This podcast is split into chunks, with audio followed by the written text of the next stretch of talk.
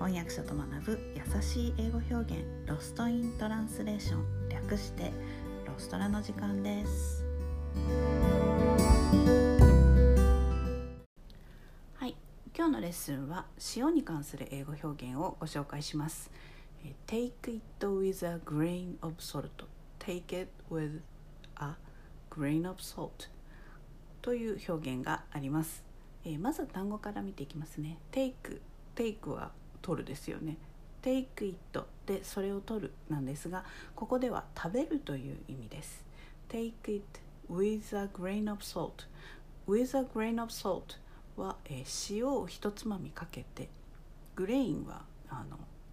あれですね粒ですね。グレインオブソルト、はい、これどんな意味になるかっていうと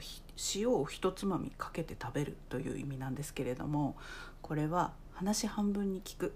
えー、眉唾騙されないようにする、えー、という意味なんです。えー、なんで塩を一つまみで話半分なのかというと美味しくないものでも塩の力で飲み込みやすくなるからなのだそうです。ちょっと厳しい表現ですよね。まあ、美味しいものでも塩を一振りすれば美味しくないものでも塩を一振りすれば食べやすくなるということらしいです。えー、日本語には眉唾という表現がありますが眉毛に唾をつけると狐に騙されないからなのだそうです、えー、簡単には信用しないぞという警戒感がありますよね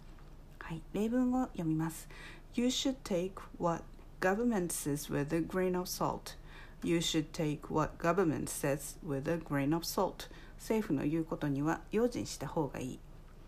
えー、メアリー・ポピンズという映画があの昔ありましたが家庭教師のメアリー・ポピンズが子どもたちにおお薬を飲ませるためにスプーン1杯のお砂糖を舐めさせるという場面があります。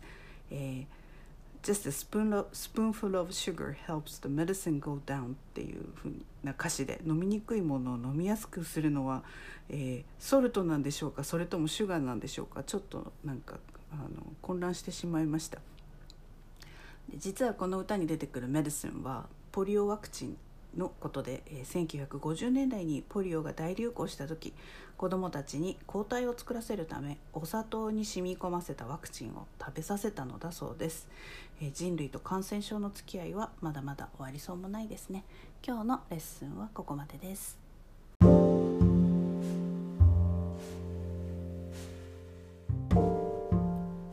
のポッドキャストのショーノートへのリンクは毎週水曜日に配信しているメルマガでお知らせしています、えー、もっと詳しい情報を知りたい1週間分のサマリーを見て復習したいという方は是非ご登録ください、